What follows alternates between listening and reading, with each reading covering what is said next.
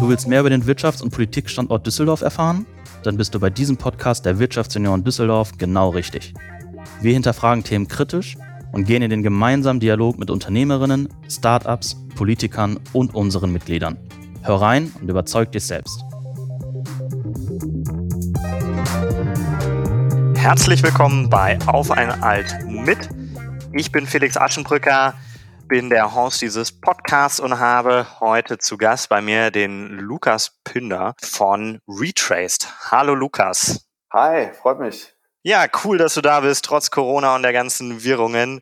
Worum geht's heute? Mit dir möchte ich mich heute ein bisschen über das ganze Thema Nachhaltigkeit im Fashion-Bereich unterhalten. Auch so ein bisschen unter dem Motto, wie nachhaltig ist man wirklich? Also hier mal auch reinzugehen, weil natürlich das ganze Thema ja, Nachhaltigkeit für die Brands immer wichtiger wird.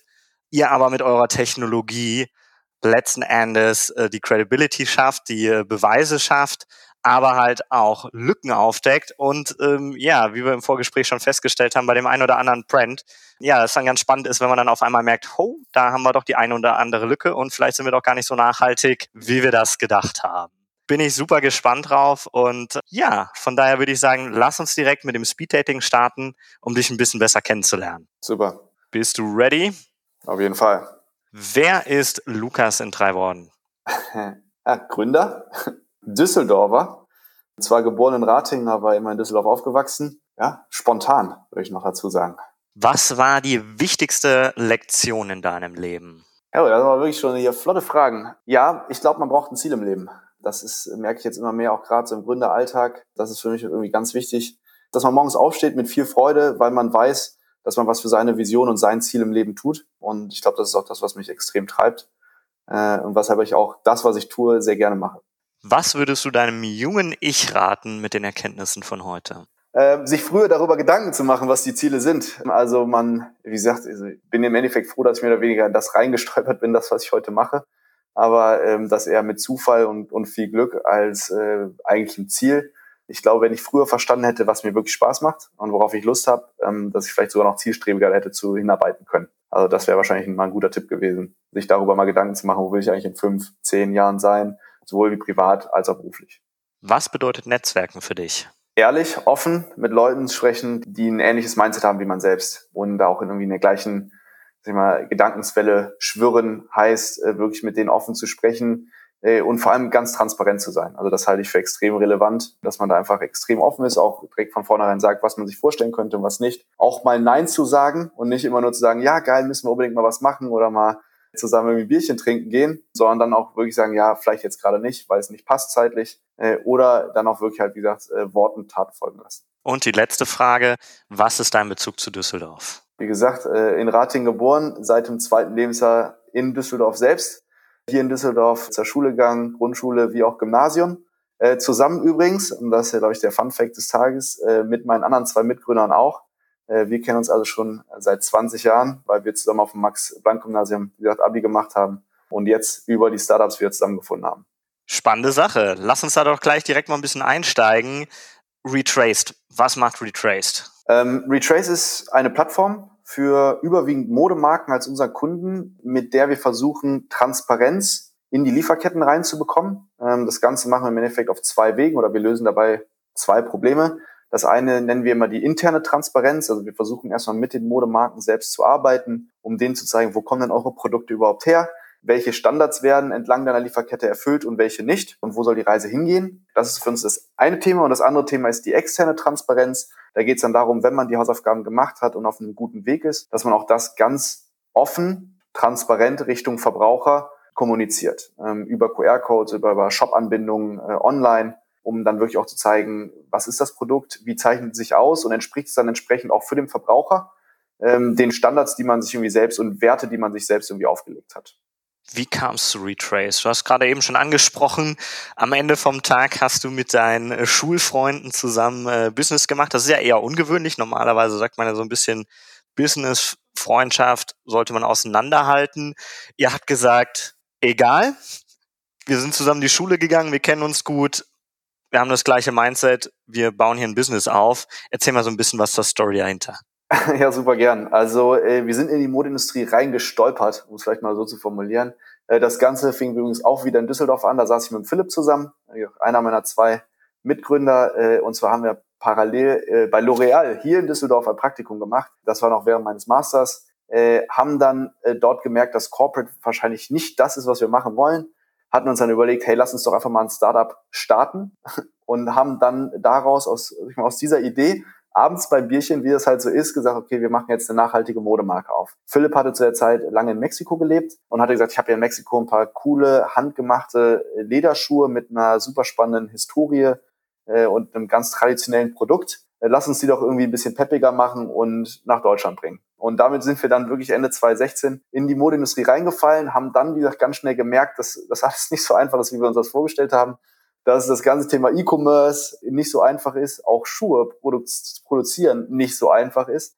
Wir haben uns aber immer weiter reingefuchst und äh, sind halt dann auch immer wieder, wie gesagt, über dieses Thema Lieferkette gestolpert, haben halt festgestellt, dass einfach die Lieferketten extrem schlecht miteinander vernetzt sind, also die einzelnen Unternehmen, die dort drin partizipieren und dadurch der Daten- und Kommunikationsaustausch sehr, sehr schleppend ist. Und wenn man von vornherein versucht, nachhaltig zu sein, das dann nur überwunden werden kann, indem man da Stunden und Wochen an Arbeit reinschleppt und reinzieht. Und da haben wir gesagt, es muss doch eigentlich besser gehen. Ähm, vielleicht kann man das Ganze mal digitalisieren und versuchen, das aufzuziehen. Und dann sind wir in das Thema Transparenz reingestolpert.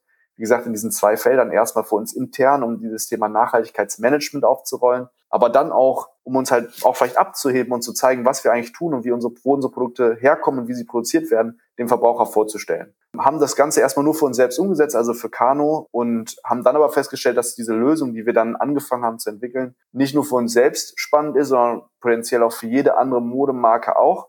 Äh, und haben dann gesagt, hey, wir nehmen diese technische Lösung raus und machen ein eigenes Startup daraus. Und das wurde dann Retraced, das war Ende 2018 haben dann aber sehr schnell festgestellt, dass das leider technisch ein äh, sehr schwieriges Unterfangen ist, äh, deutlich mehr Arbeit ist, als wir es am Anfang in unserem naiven, ne, in unserer naiven Vorstellung so gedacht haben, äh, dass wir uns äh, dann ganz schnell, wie gesagt, nach jemandem umgeschaut haben, der uns gerade von technischer Seite unterstützen kann, weil Philipp ebenfalls einen BWL-Hintergrund hat. Und ja, dann haben wir bei LinkedIn geguckt, wer, wer gibt's denn so? Und Peter hatte zu dem Zeitpunkt als dritter Mitgründer sehr viel über Blockchain und Bitcoin erzählt. Das war damals dann so diese erste mhm. große Bitcoin-Welle äh, wo er dann immer fleißig die letzten Kurse gepostet hat. Und dann haben wir ihn einfach angeschrieben und ihn gefragt, wie es so aussieht, konnten ihn dann äh, aufgrund von alter Beziehung und natürlich auch eines spannenden äh, Geschäftsmodells da, dazu überzeugen, sich uns anzuschließen.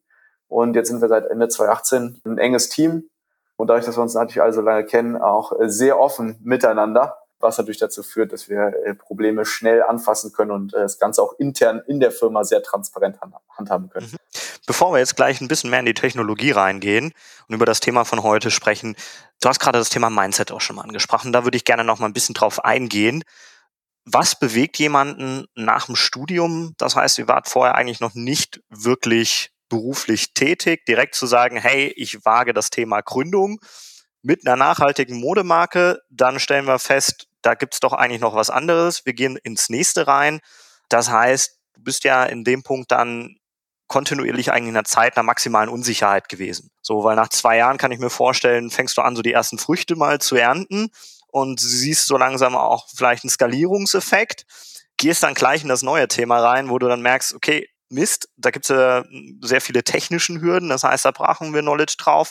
Ihr habt jemanden überzeugt bekommen, aber wie war die Zeit für euch? Was hat euch bewogen, da einfach zu sagen, hey, wir gehen da jetzt durch?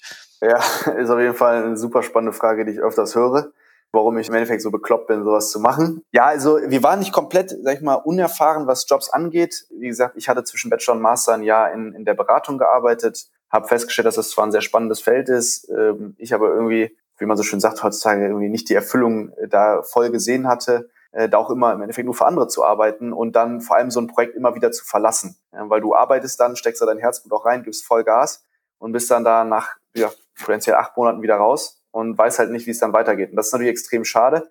Wir suchen eigentlich schon irgendwas, wo wir kontinuierlich weiterarbeiten können. Corporate war, wie gesagt, raus, weil das hatten wir bei L'Oreal kennengelernt. Das ging uns da zu langsam. Und dann haben wir ein bisschen eher nach dem Ausschlussverfahren gearbeitet und gesagt, so, hey, also Beratung, wie gesagt, das ist so kurzlebig und da ist man so schnell wieder raus, man sieht nicht richtig, woran man arbeitet und, und lernt den Effekt gar nicht kennen, äh, arbeitet auch immer für jemand anderen, Corporate ist zu langsam, lass uns doch mit dem Gründen einfach mal versuchen. Und das war gerade am Anfang sehr naiv. Und deshalb meine ich auch vorhin schon, äh, was würde ich meinem früheren Ich sagen? Ich hätte gerne, dass ich mir vorher dazu Gedanken mache, dass Gründen vielleicht wirklich der richtige Weg ist. Vielleicht hätte ich mir da auch ein Jahr arbeiten, vielleicht auch irgendwie ersparen können, auch wenn es extrem lehrreich war. Aber ähm, da bin ich halt eher dann reingestolpert, dass wir haben, hey, lass uns einfach mal was versuchen. Und wir haben es vor allem sehr naiv begonnen. Wir dachten, ja, hier Direct-to-Consumer, bisschen Influencer-Marketing, kann ja nicht so schwer sein, macht gerade jeder. Verschickst du ein paar Schuhe an irgendwelche Leute, die ein paar Follower bei LinkedIn oder Instagram haben und dann läuft das schon. Haben dann natürlich erst festgestellt, was es auch bedeutet und wie lang der Weg sein kann, wirklich zu gründen. Waren dann aber natürlich schon so tief drin und hatten uns dann auch dazu dann entschieden, da wirklich auch weiter Gas zu geben. Das sagen wir, wir müssen jetzt weitermachen und unseren Fokus darauf halten. Und wie du dann schon sagst, äh, dann kommen natürlich dann irgendwann die kleinen Erfolge, die einen freuen, weiter motivieren und dein eigener Weg wird auch immer klarer. Was kann ich mit meinem Startup erreichen? Äh, sowohl intern für die eigenen Mitarbeiter, aber potenziell auch sag ich mal, für die Lieferketten, mit denen man arbeitet, mit den Geschäftsbeziehungen, die man hat. Wo kann ich Einfluss nehmen? Wo kann ich potenziell Sachen verbessern? Ähm, und das hat uns auch den Sprung zu Retraced im Endeffekt dann ermöglicht, weil wir gesagt haben, ja, mit Kano haben wir immer nur Einfluss auf unsere Unternehmenssphäre und im Endeffekt auf die Menge an Schuhen, die wir produzieren. Mit Retraced können wir das aber mit einer Techniklösung unendlich skalieren, weil das, was wir bei Kano gelernt haben oder bei den Brands lernen, mit denen wir jetzt zusammenarbeiten, das die Best Practices digitalisieren wir und versuchen die halt in so viele Modemarken wie möglich reinzudrücken und haben dadurch natürlich viel mehr Einfluss, als das wir gerade bei Kano natürlich am Anfang hatten. Äh, und das, das treibt uns, glaube ich, gerade jeden Tag weiter. Eine ganz spannende Frage, die da auch in dem Kontext immer wieder kommt und die gerade unsere Community immer sehr interessiert ist, wie startet man so ein ganzes Thema? Habt ihr irgendwie ein eigenes Investment gehabt? Seid ihr komplett bootstrapped gestartet? Habt ihr gleich Investoren mitgehabt? Gerade so die Anfangsphase, machen wir uns nichts vor, ist natürlich auch eine Phase, die Konzeption beinhaltet, bis du dann erstmal die ersten Kunden hast. Du brauchst ein Proof of Concept. Wie kommt man an den Punkt, dass man auch sagt, okay, jetzt gehen wir langsam auch Richtung Geschäftstätigkeit? Ja, äh, ist eine super Frage und grundsätzlich sehr unterschiedlich. Dadurch, dass sich Khan und Retrace auch in ihrem Businessmodell so extrem unterscheiden, haben wir auch verschiedenste Finanzierungsmöglichkeiten jeweils in den Startups.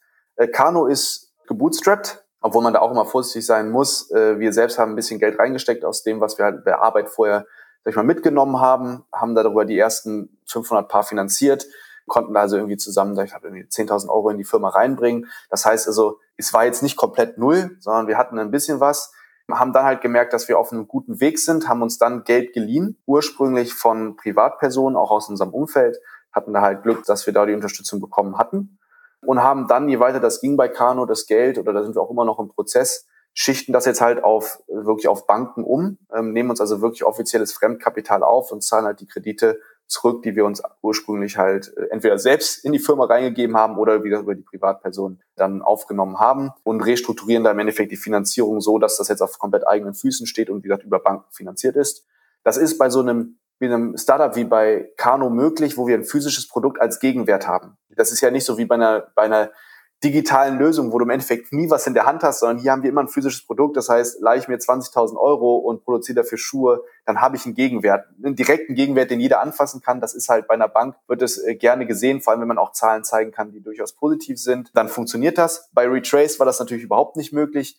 Das Gute war natürlich bei Retrace, als wir gestartet haben, waren wir dann schon so weit, dass wir natürlich das ganze, also das ganze Startup, die ganze Startup-Welt schon zwei Jahre irgendwie miterlebt haben, da natürlich auch ein bisschen Erfahrung mitnehmen konnten und da auch jetzt nicht komplett, sag ich mal, umgeschriebene Blätter waren. Äh, das hat natürlich geholfen. Ähm, wir waren ursprünglich, haben wir da Finanzierung, also zum Beispiel uns ein Mini-Gehalt äh, bezogen. Das sind diese 1000 Euro. Ich glaube, das heißt hier in NRW 1000 für 1000, das ja ausgerufen wurde hier von, von NRW selbst.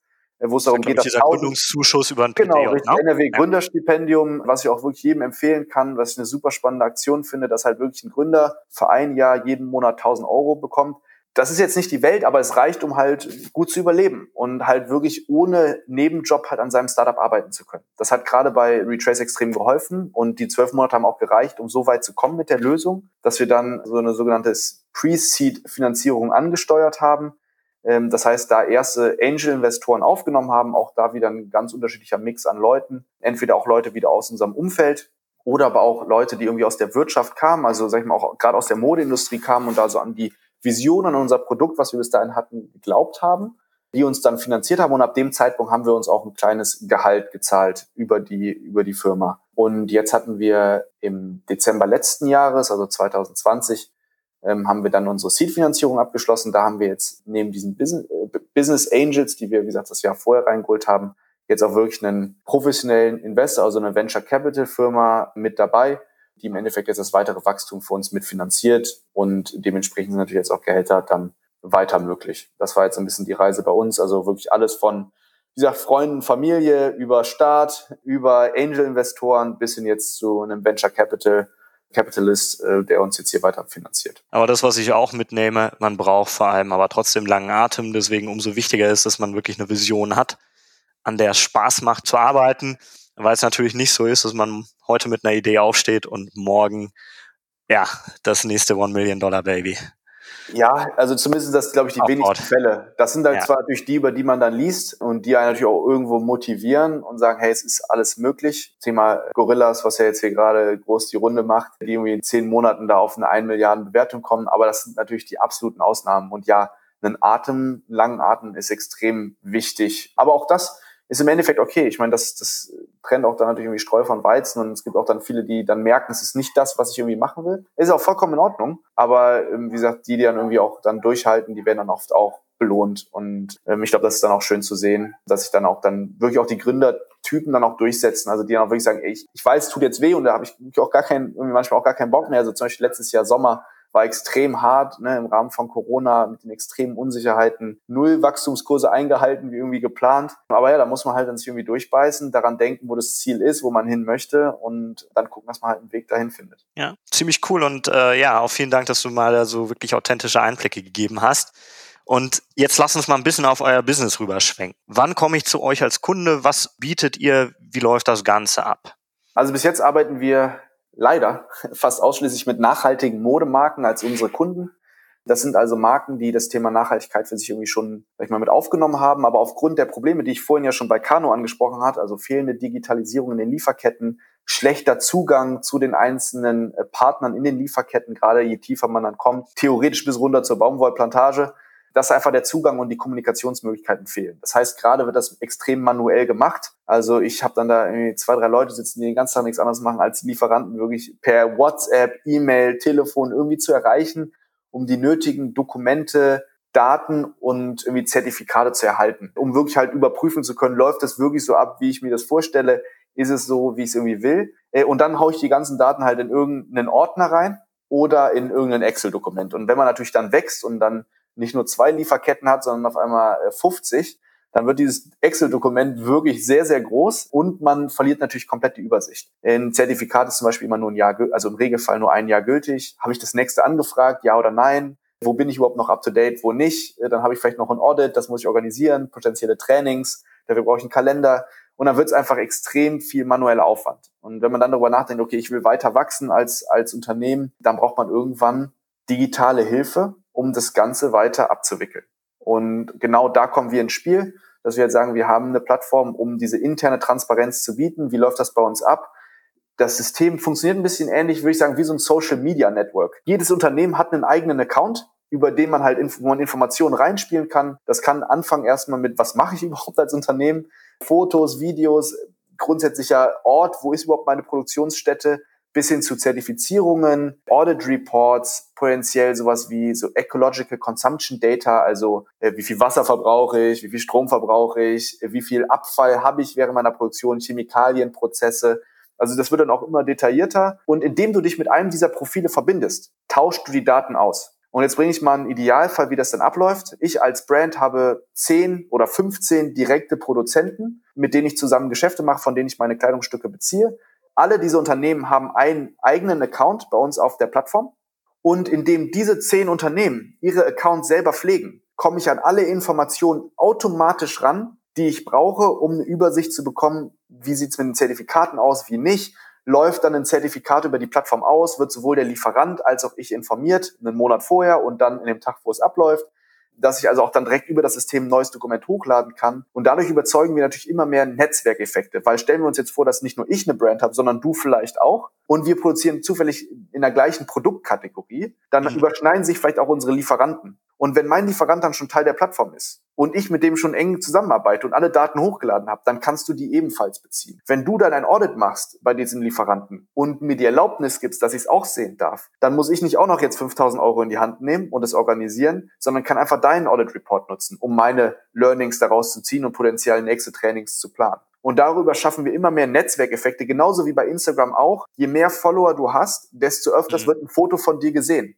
desto mehr Wert kreiert dieses, dieses Bild, weil es, wie gesagt, mehr Impressions generiert. Und genauso ist das hier auch. Je größer wir werden, desto mehr Netzwerke wir schaffen, desto stärker wird dieser Effekt und diese Synergien, die wir erzeugen können. Das führt natürlich dazu, dass je länger wir daran arbeiten und desto weiter wir kommen, immer spannender werden, auch gerade für größere Brands, ähm, die natürlich dann sehen, oh, ein Drittel meiner Lieferkette ist vielleicht hier schon abgebildet. Und per Knopfdruck kann ich mir halt alle Daten ziehen, die ich davon brauche.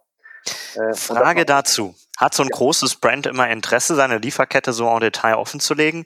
Weil gerade wenn ich an große Brands denke, ähm, finden die es ja eigentlich ganz charmant, dass das nicht immer so ganz nachvollziehbar ist. Ich schreibe mir vorne ähm, nachhaltig und gut drauf und dann kommt wieder ein Skandal um die Ecke, wo mal wieder eine Fabrik zusammenstürzt oder abbrennt wo dann auf einmal Textilien auftauchen, ja, die vielleicht nicht in diesen Kontext passen. Ist das denn wirklich auch immer so gewünscht?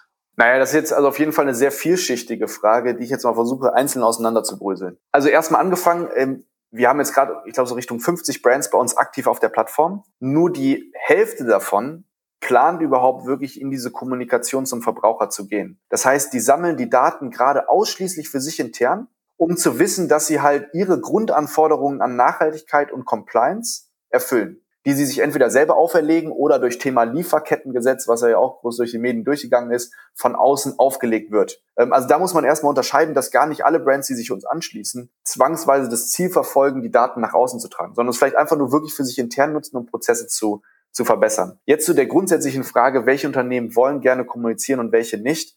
Auch das ist eine sehr spannende Frage und die Antwort ist sehr unterschiedlich. Also äh, große Unternehmen, das ist zumindest jetzt die Erfahrung, die wir gemacht haben, haben oft gar nicht so das, das Problem damit, das zu veröffentlichen oder mal anders gesagt, wenn ich herausfinden möchte, wo Brands produzieren, dann tue ich das sowieso. Du musst nur wissen, wo du suchen musst und wen du anrufen musst, weil gerade wenn es um sehr hohe Volumina geht, also so Kategorie H&M oder C&A, da gibt's gar nicht so viele Produzenten, wo du anklopfen kannst, weil diese Mengen so hoch sind, dass das gar nicht jeder Produzent äh, abwickeln könnte.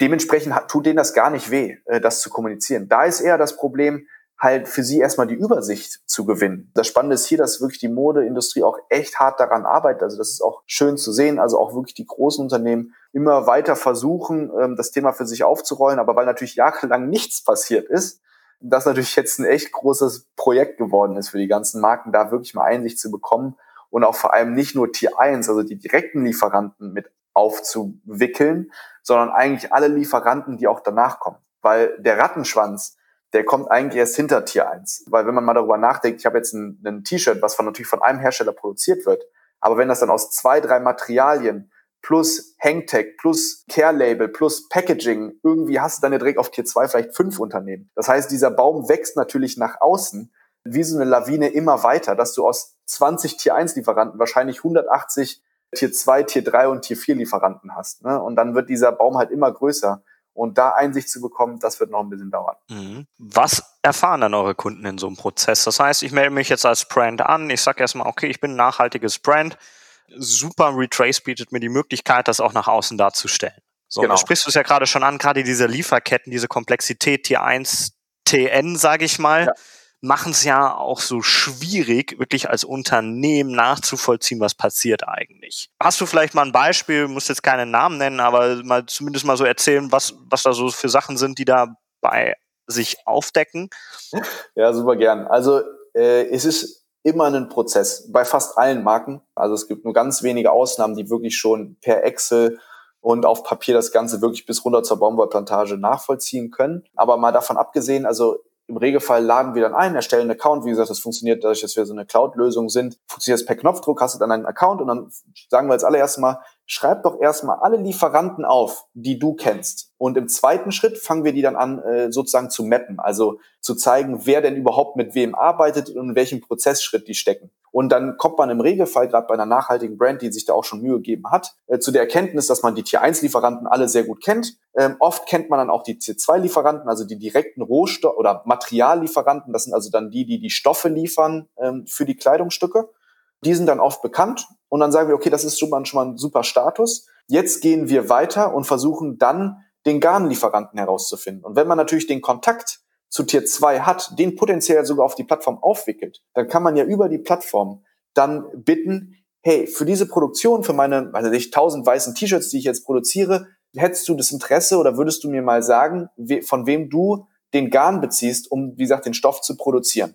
Und das funktioniert sehr häufig. Also wenn man das dann auch wirklich anstößt und sagt, hey, kommunizier doch mal bitte weiter, würde mich echt interessieren und das auch richtig erklärt, dann, dann sperrt der Lieferant sich fast nie gegen so eine Aufgabe, weil er hat das natürlich sofort im System und kann euch das sofort weitergeben. Und der nächste Schritt ist dann natürlich wieder gesagt, wenn man dann weiterdenkt, zum Garnlieferanten zu gehen und sagen, hey, wo hast du denn deine Baumwolle bezogen für die Bestellung? Und halt sich darüber explorativ wirklich weiter auszubauen. Und das Ziel ist natürlich hier, nicht, dass die Brand das alles manuell macht, sondern dass das wie so eine Lawineneffekt angestoßen wird. Ich spreche mit meinen T1-Lieferanten, bringe sie auf die Plattform und sage, mit wem arbeitet ihr denn zusammen? Werdet doch Teil von der Retrace-Plattform und zeigt mal, wo ihr produziert. Dann knallen die das alles so einfach, wie es irgendwie gerade möglich ist, in die Plattform rein. Und dann bist du schon mal bei Tier 2. Und, und so weiter und so fort, bis du halt irgendwann am Ende bist und sagst, jetzt bin ich bis zu dem Grad gekommen, wo ich hin möchte. Dann haben wir das, wie gesagt, das sogenannte Mapping bzw. Tracing. Man kann natürlich dann auch verifizieren, ob wirklich diese Unternehmen mitgearbeitet haben, aber wenn wir davon mal absehen, dann geht es darum, dass wir diesen großen Sprung von Tracing zu Transparency machen. Also nicht nur rückverfolgen, wo die Produkte herkommen, sondern dann auch noch zu schauen, ich will nicht nur wissen, wo sie herkommen, sondern auch unter welchen Arbeits- und Umweltbedingungen diese Kleidungsstücke produziert wurden. Und dann wird es natürlich interessant, dann werden Zertifizierungen eingesammelt, wie gesagt, die hinterlegt. Wir cross-checken all diese Dokumente, gucken also, ob die offiziellen Dokumenten-IDs wirklich rechtens sind und auch wirklich offizielle Dokumente sind. Ähm, das funktioniert leider gerade noch häufig manuell, aber das Ziel ist natürlich hier, dass wir uns an diese ganzen Zertifizierer dranheften, die ja auch alle Datenbanken haben, um direkt diesen Abgleich der Dokumente digital und vollautomatisiert machen, machbar zu, äh, zu gestalten. Ähm, und wie gesagt, darüber kriegen wir dann immer weiter mehr Transparenz über die Lieferketten. Wir wissen also dann, wer daran arbeitet, welche Zertifizierungen vorliegen, wie gesagt, welche Umweltdaten vorliegen, welche Energiequellen existieren. Vielleicht haben sie ja eigene Kläranlagen, eigene Energie, also vielleicht eigene äh, Solarzellen auf dem Dach. Ähm, das ist ja alles heutzutage möglich und viele Lieferanten investieren da auch sehr viel. Und das sind genau dann diese Informationen, die wir bekommen wollen, wo wir jetzt zum Beispiel auch dann anfangen, ähm, zumindest mal pilotweise CO2-Footprints zu berechnen, in jedem einzelnen Schritt der Lieferkette. Also dass ich dann sage, okay, du hast jetzt dieses weiße T-Shirt, das hast du tausendmal produziert. Wir kennen deine Lieferkette bis Tier 3. Wir kennen diese Umweltdaten, Elektrizität, Wasser, Wasserverbrauch, Abwasser und so weiter und berechnen dann für jedes Tier, also für jeden Lieferanten, den anteiligen CO2-Footprint und können dann natürlich mittelfristig das Ganze auch dann benchmarken und sagen, hey, du hast jetzt ein weißes T-Shirt und eine andere Brand hat auch ein weißes T-Shirt. Wie schneidest du denn gegenüber dem ab? Und dann können wir natürlich genau zeigen, hey, guck mal, auf Tier 2 hast du irgendwie so einen CO2-Hotspot. Das liegt daran, weil die Elektrizitätsquelle halt nicht grün ist, sondern halt, keine Ahnung, Kohle aus der Kohlekraftwerk kommt und können natürlich darüber immer mehr Implikationen und Nachhaltigkeitsinformationen rausspielen, die die Brand dann natürlich nutzen können, um weiter daran zu arbeiten. Und was haben wir so entdeckt? Das hat sie ja gefragt. Ja, so ein Klassiker ist, ich kommuniziere Made in Europe ganz groß, einfach weil ich dachte, es stimmt. Finde dann aber heraus, dass halt, als ich dann Tier 3 gemappt habe, dann die Hälfte meiner Lieferanten halt nicht mehr in Europa sitzen, sondern irgendwo anders auf der Welt verstreut. Oder ich kommuniziere Made in Germany, weil ich irgendwie einen Lieferanten in Deutschland habe, aber der potenziell vielleicht was outsourced in ein anderes Land und ich dann nur noch sagen kann, jetzt ist eigentlich nur Made in Europe, weil der vielleicht eine zweite Produktionsstätte hat, wo halt die Hälfte der Aufträge hinausgeht. Ne? Und da wird ja oft dieses Wort Greenwashing benutzt. Ich möchte das jetzt gar nicht so hervorheben. Es ist halt oft Unwissenheit und auch vielleicht fehlende Erfahrung. Und wir versuchen natürlich hier, wie gesagt, die Best Practices und Erfahrungen, die wir von den anderen Marken mitnehmen, den anderen, den neuen Brands mitzugeben, auch genau zu sagen, wo sind die Schwachstellen potenziell aus unserer Erfahrung und dann natürlich auch über die Plattform und die Übersicht, die man bekommt, das auch offen zu legen. Sagen, hey, dein Zertifikat, das hast du letztes Jahr oder vorletztes Jahr mal eingesammelt, super, aber das ist gar nicht mehr up to date. Das läuft nach einem Jahr ab. Du musst jetzt neues erfragen. Das ist ja gar nichts Böses. Und das neue. Zertifikat wird es auch geben, aber du musst es halt einsammeln, damit du sicher sein kannst, dass dein Lieferant das wirklich noch hat. Über diese Zertifikate und Audits verifiziert ihr auch die Daten oder macht ihr das auch intern?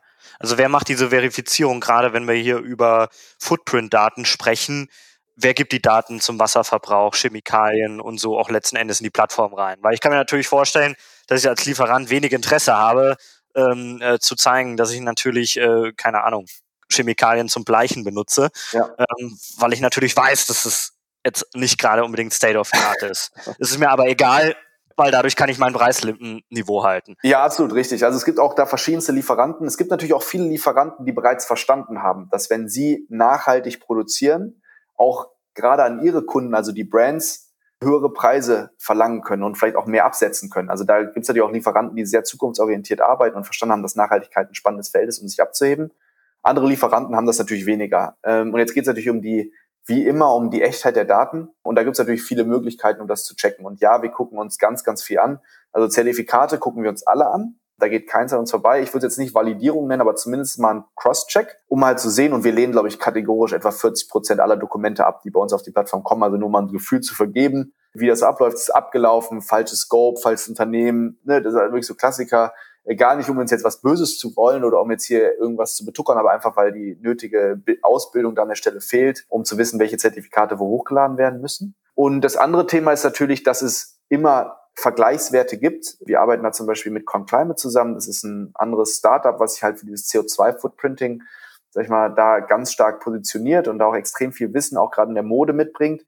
Und wenn du halt dann Werte bekommst, die komplett außerhalb der Range liegen, Du hast das schon zehnmal gemacht und alle sind plus minus zehn Prozent in den gleichen Wert und deiner steht auf einmal 50 Prozent drüber oder drunter. Dann wird das natürlich sofort gefleckt und dann sagst du so, hey, hier kann irgendwas nicht stimmen, hier müssen wir nochmal nachfragen. Und danach gehst du natürlich vor, also sogenannte also Sanity-Checks, die natürlich dann machst und das halt immer natürlich weiter automatisierst, dass du das halt nicht manuell nachgucken musst, sondern halt das System dir automatisch rausgibt. Und es gibt natürlich sehr viele andere Datenbanken, das, was ich auch schon vorhin angesprochen habe. Und hier geht es natürlich darum, immer weiter unser System auch an diese anzuschließen also diesen Plattformgedanken weiter zu formulieren, also nicht nur Lieferanten und Brands mit reinzuholen, sondern auch andere Datenplattformen mit anzuschließen, um halt auch da wieder die Cross-Checks zu machen. Denn wir sind ja nicht die Ersten, die äh, CO2-Daten einsammeln, sondern es gibt hunderte andere, die das auch machen. Dann lass uns doch die Daten verwenden und die nutzen, die bereits vorliegen, um halt, wie gesagt, unseren Kunden dann auch wieder mehr Wert geben zu können.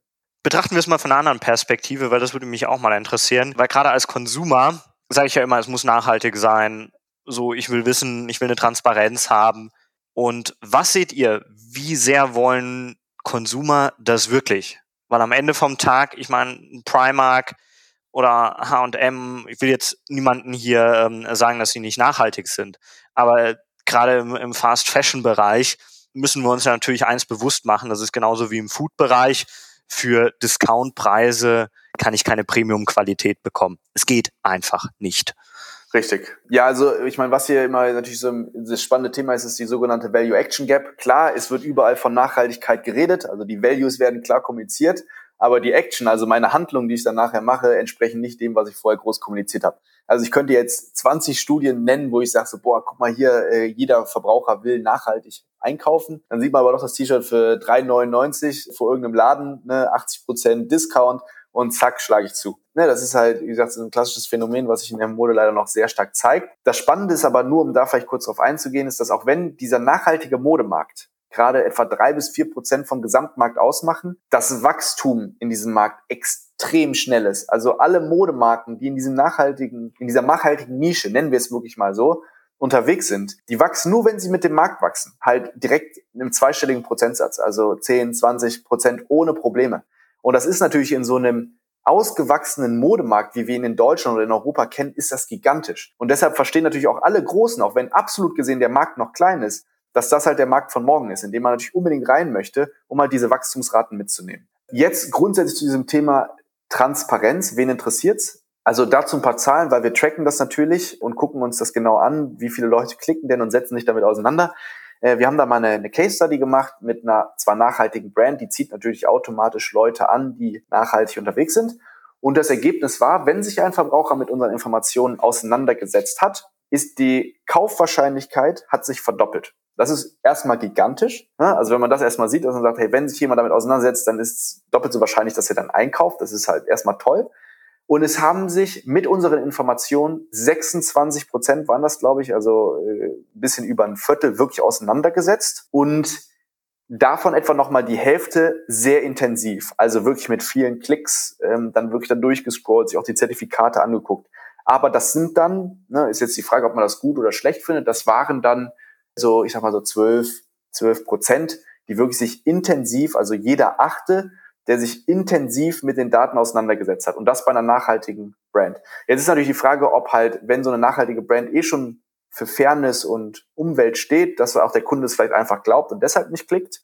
Auf der anderen Seite kann man jetzt argumentieren, gerade die, die es interessiert, sollten sich doch dann mit den Informationen auseinandersetzen. Also da bin ich mir jetzt nicht genau sicher, wie das dann bei einer konventionellen Modemarke wäre. Aber ähm, das sind auf jeden Fall so die Zahlen, die wir sehen. Also es hat eine sehr hohe, also diese Transparenz hat eine sehr hohe sag ich mal, Kauf, regt zum, zum Kaufen an. Also das ist erstmal gut. Also wenn dieses Vertrauen geschaffen wird, dass wirklich die Marketing-Slogans, die man dann so kommuniziert, auch dann wirklich stimmen und eingehalten werden, dass das doch zum Kauf anregt. Aber ich glaube, das ist sogar in der Tat der wichtigste Punkt dabei. Weil wenn man heute über Nachhaltigkeit spricht, hat man immer so im Hinterkopf, das ist ein Marketing-Slogan. Also selbst äh, auch ein Coca-Cola sagt, wir sind nachhaltig. Wenn man aber dann mal äh, letzten Endes guckt, es gibt ja zig Dokumentationen, die das widerlegen. So, das heißt, so diese ganze Nachhaltigkeitsdebatte, auch wenn ich als Konsumer das möchte, fehlt mir den Trust bei einer Brand, die das sich draufschreibt, dass sie wirklich nachhaltig ist, weil ich sowieso sage, ja, am Ende vom Tag, komm, hast zwei Lieferanten, die sind nachhaltig, aber ähm, Rest machst du auch nicht besser. Jetzt aber durch euch kommt ja wirklich mal Transparenz rein. Das heißt, ich kann es ja wirklich nachvollziehen. Richtig. Und auch mehr und Unternehmen. Das ist, das ist das Wesentliche. Ne? Und das Wichtige ist vor allem, und das ist das spannende Punkt, jetzt mal auf das Coca-Cola-Beispiel eingegangen. Das Problem ist ja, keiner sagt mir, was ist denn eigentlich nachhaltig oder was ist denn fair? Also äh, da gab es auch schon Brands, die gesagt haben, ich verschicke mit DRL Go Green und deshalb bin ich jetzt eine nachhaltige Brand. Ich meine, ja, es ist erstmal besser als gar nichts zu tun, aber es ist natürlich eigentlich noch ganz, ganz weit weg von einem nachhaltigen Geschäftsmodell.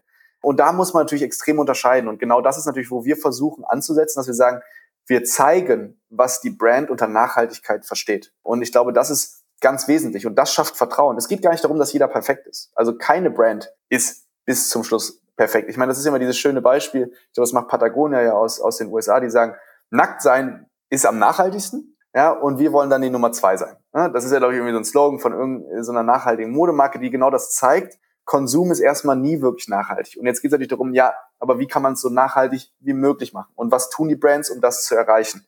Und, und genau das versuchen wir aufzuzeigen. Ne, ist es vielleicht der Fokus auf Fairness? Ist es der Fokus auf Umwelt? Ne, und, und wo liegt der Schwerpunkt? Und genau da kommt das Vertrauen auf, dass ich sage, okay, ich verstehe, was Sie jetzt damit meinen. Ich sehe die Dokumente, die es beweisen. Deshalb glaube ich die Story und finde es cool. Oder halt nicht und ich gehe aus dem Shop wieder raus. Und am Ende entscheidet es natürlich auch der Consumer, was er letzten Endes für sich als Benchmark für Nachhaltigkeit nimmt. So ist es, genau. Entspricht ja. seinen eigenen Werten. Ja. Aber was ich auch dem entnehme, den Marktgrößen bis dahin ist es noch ein weiter Weg. Das heißt, wenn wir jetzt mal weiter gucken, was müssen wir lösen, dass wir wirklich da, was das Thema Nachhaltigkeit geht, wirklich in den nächsten Jahren Schritte nach vorne machen. Was hemmt momentan noch? Gibt es da konkrete Blocker? Ja, also ich meine, im Endeffekt, was wir in der Mode sehen, ist ein riesen Digitalisierungsstau.